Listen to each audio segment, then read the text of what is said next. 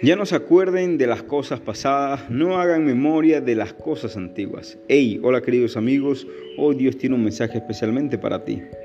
Todo lo que se escribió en el pasado se escribió para enseñarnos, a fin de que alentados por las escrituras perseveremos en mantener nuestra esperanza, lo dice Romanos 15:4.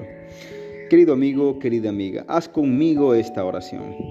Señor Dios, te doy gracias por tu palabra porque me da consuelo y esperanza. Cuando pierdo las esperanzas o me desaliento, te pido que me ayudes a entender mejor tu palabra y que me capacites para apropiarme de toda la esperanza que se encuentra en ella.